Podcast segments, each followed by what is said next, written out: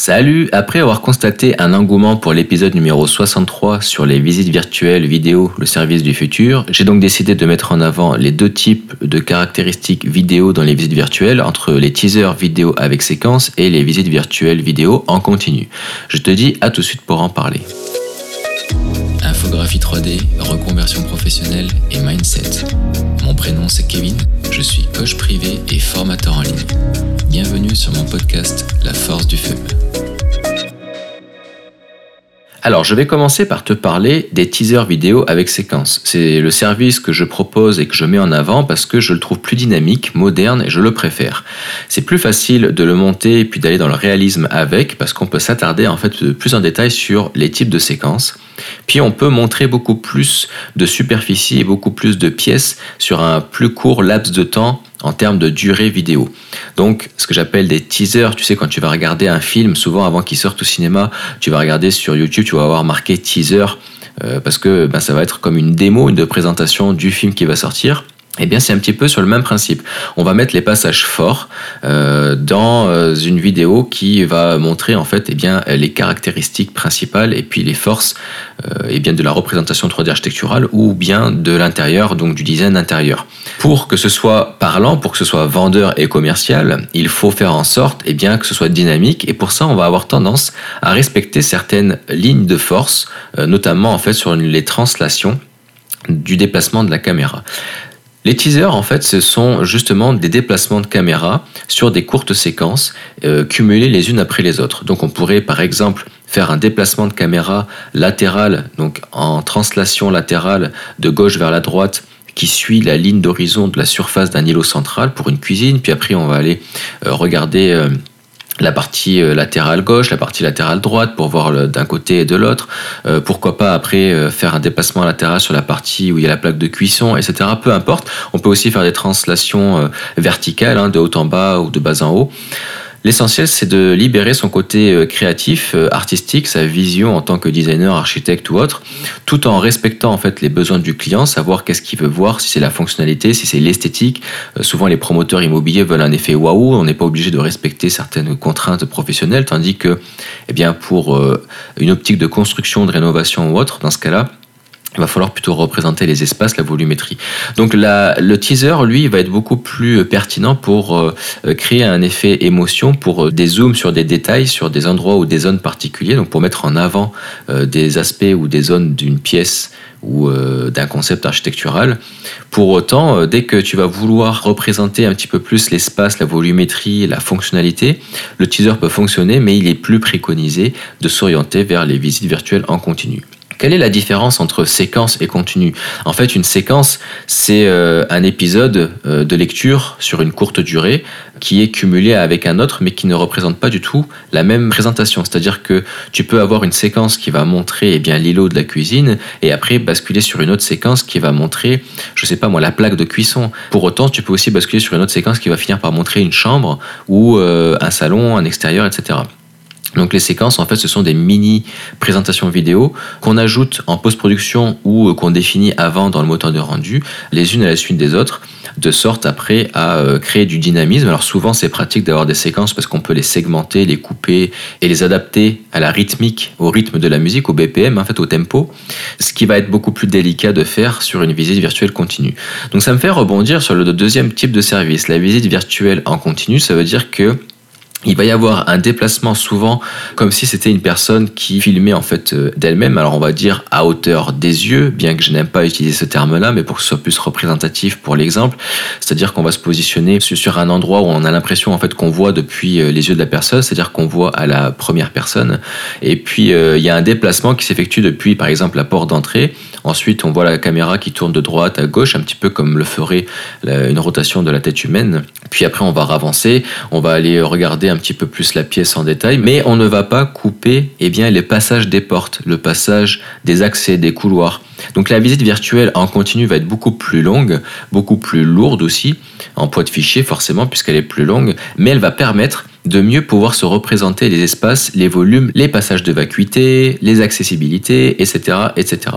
Donc c'est très intéressant en fait de mettre en avant l'un ou l'autre. Souvent euh, pour une personne eh bien qui va faire construire pour un projet de rénovation, on va privilégier la visite virtuelle en continu, euh, tandis que pour des promoteurs immobiliers ou alors euh, des manufacturiers locaux ou des fournisseurs ou peu importe, surtout pour les designers en général, on va plutôt mettre l'accent sur des fonctionnalités, sur des zones spécifiques, des revêtements. Euh, donc euh, le teaser vidéo avec séquence va être euh, plus pertinent. Et oui, parce que lorsque on effectue un teaser vidéo avec séquence, souvent, eh bien, ça implique de devoir effectuer de la post-production en montage vidéo. C'est-à-dire qu'il va falloir importer les séquences dans un logiciel de montage vidéo tel que DaVinci Resolve ou Premiere Pro ou peu importe, Movavi, etc pour ensuite eh bien, venir créer du dynamisme, venir un petit peu dynamiser, accélérer, ralentir certains passages, euh, jouer avec la colorimétrie, jouer avec la musique, euh, que ça tape au niveau du beat, euh, que quand ça repart, eh bien, il y a une séquence particulière, émotionnelle qui soit mise en avant. Souvent, comme c'est plus dynamique, c'est plus jeune, ça donne envie d'exprimer de, plus de personnalité, d'apporter un côté plus plus moderne, donc on va faire des transitions qui vont en ce sens, avec plus d'effixes, euh, plus de sensations de mouvement, de vitesse. Et bien que d'un point de vue personnel, je préfère rester sobre et privilégier un fondu vers le noir entre les séquences ou un fondu vers le flou, il est parfois possible pour certains cas de figure d'utiliser des effixes avec des transitions plus esthétiques, plus modernes. Donc ça implique aussi parfois d'ajouter du texte, d'ajouter euh, des voix off, apporter eh bien, plus de vie, de mouvement, de dynamisme, etc. Donc dans ce cas de figure-là, eh bien, les teasers vidéo avec séquence, ce seront les meilleures options.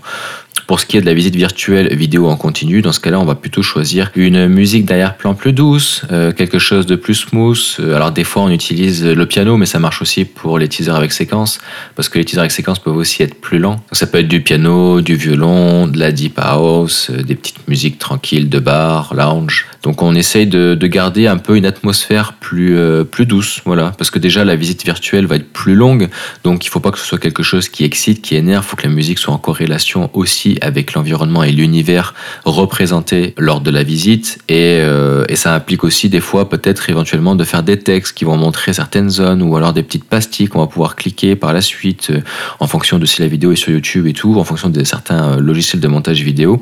Comme c'est le cas par exemple avec Camstasia, on peut venir agrémenter des petites, des petites pastilles pendant qu'on a une lecture vidéo sur YouTube pour que ça vienne faire popper bien, des liens qui renvoient vers des sites internet ou vers d'autres vidéos. Donc voilà, euh, chaque type de visite virtuelle vidéo a son avantage, son intérêt. On peut utiliser les deux pour tous les cas de figure, mais comme tu peux le comprendre maintenant, eh bien, il y a des prédispositions pour l'un et pour l'autre. Donc, Jusqu'à maintenant, moi j'ai toujours mis en avant les visites virtuelles vidéo sous forme de teaser avec séquence, parce que quoi qu'il en soit, on parle de visites virtuelles vidéo, que ce soit des teasers ou que ce soit des visites en continu. Euh, je préfère le dissocier que le mot teaser parce que ça met en avant les points forts, parce qu'on sait qu'il y a des séquences, donc je précise avec séquence, c'est un petit peu délicat en fait de dissocier les deux types d'appellations. Pour le moment, moi je présente ça de cette façon-là. Jusqu'à maintenant, les clients qui n'y connaissent pas forcément en infographie 3D ou en type de prestation 3D arrivent à comprendre la différence entre un teaser vidéo avec séquence et une visite virtuelle en continu, de par la simple appellation. Euh, après, si toi tu es au courant en fait d'une appellation officielle pour dissocier les deux cas de figure, je suis preneur. Quoi qu'il en soit, je te préconise toujours de privilégier les teasers. Pour ce qui est de la présentation sur des zones et euh, des fonctionnalités ou alors des revêtements, lorsque tu as besoin de représenter des espaces, de la volumétrie et donc la fonctionnalité en fait de la vacuité des, euh, des portes, etc. Dans ce cas-là, eh bien la visite virtuelle en continu sera le plus pertinent. Note quand même que lorsque je dis que les visites virtuelles en continu sont plus smooth, qui nécessitent une musique d'ambiance plus calme comparativement aux teasers vidéo, c'est à prendre avec des pincettes, parce que c'est pour la majorité des cas. Autant la visite virtuelle en continu, en effet, faut toujours que ce soit avec une musique d'ambiance douce, autant les teasers vidéo avec séquence peuvent aussi bien être avec une ambiance douce qu'avec une ambiance plus dynamique. C'est juste qu'il y a plus de modernité dans la transition des scènes et dans la présentation de la vidéo. C'est plus ça qu'il faut comprendre, c'est plus moderne. Après, termes de dynamisme, je parle pas forcément en fait d'agressivité ou euh, de mouvement, de musique, etc. Ça veut pas forcément dire que ça excite. C'est dynamique dans le sens où c'est moderne esthétiquement, visuellement. Donc voilà, écoute, j'espère que c'est un sujet qui t'a intéressé. J'espère que c'est un service aussi que tu vas proposer. Auquel cas, si tu n'as pas encore écouté l'épisode 63, je te renvoie dessus parce que, encore une fois, je le répète et je ne le redirai jamais assez, la visite virtuelle vidéo et les visites virtuelles interactives, c'est-à-dire où on peut se déplacer dedans en temps réel avec euh, des commandes ou alors des stylés, un casque de réalité virtuelle pour venir faire des interactions dans la pièce comme dans un jeu vidéo. Ces deux types de visites virtuelles, c'est l'avenir. C'est pour ça qu'on parle de metaverse parce qu'à un moment donné, on va se retrouver dans des cas de figure où on se déplacera plus dans un bâtiment pour aller visiter des maisons à droite à gauche, ça se fera directement grâce à des visites virtuelles. En tout cas, tout temps a évolué dans ce sens-là. Donc voilà, je te remercie encore une fois et eh bien, pour ta fidélité, pour m'écouter jusqu'ici, puis d'avoir écouté cet épisode jusqu'au bout. Et puis je te dis à la prochaine pour l'épisode suivant. Salut